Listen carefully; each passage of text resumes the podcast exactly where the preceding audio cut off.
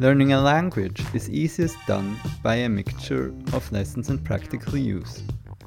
To expose yourself to the language, meaning to listen to it, is another possibility, at least in addition. For example, you can have a conversation with people who are skilled in the required language. Or you can watch shows and movies on Netflix in that particular language. Yet sometimes or always one lacks the opportunity. Or do they?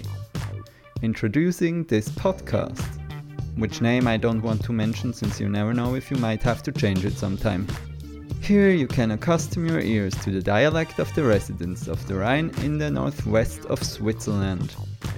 My name is Adrian, I'm 39 years old, I live in Basel and I was born and raised here.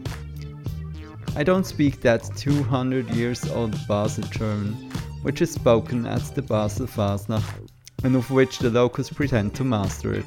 They don't, unless they are a hundred years old. I don't speak Basel Deutsch, I speak Basel Deutsch, just like everybody else.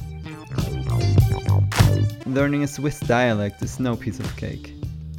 The official language of the Swiss German natives is not Swiss German but German meaning the language you hear on the street is not the same as you read everywhere. Also, every canton has its own dialects.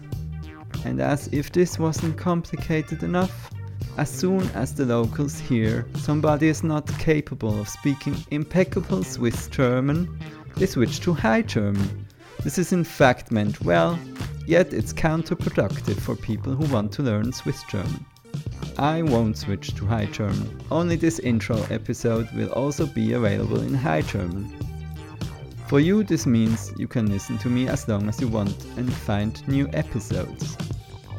So I'm very much looking forward to talk to you and hope my babbling in Baseldeutsch will be of any help to you.